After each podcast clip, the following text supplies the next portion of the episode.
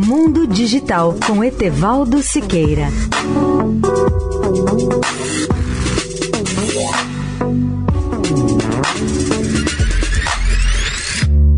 Olá, amigos da Eldorado. Nosso tema hoje são os smartphones dobráveis. Eles exigem um avanço muito maior das telas para que não apareça a linha de dobradura e se tornem uma espécie de tela dupla. Os smartphones dobráveis estão na moda, mas ainda são muito caros. Nos Estados Unidos, seu preço pode chegar ao patamar de 3 mil dólares. Na Europa, custam até 2.500 euros.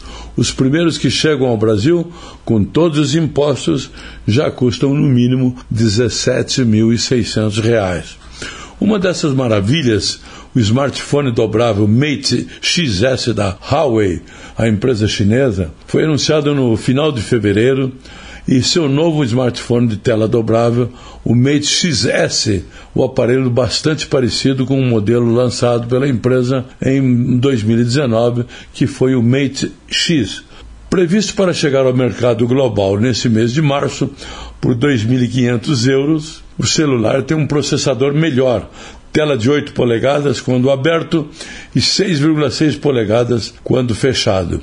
Minha opinião é bem realista. Se você é rico e gosta de novidades, compre o seu smartphone dobrável de última geração. Se, como eu, você não tem dinheiro sobrando, espere mais um ou dois anos que os seus preços deverão cair até o patamar do nosso poder aquisitivo.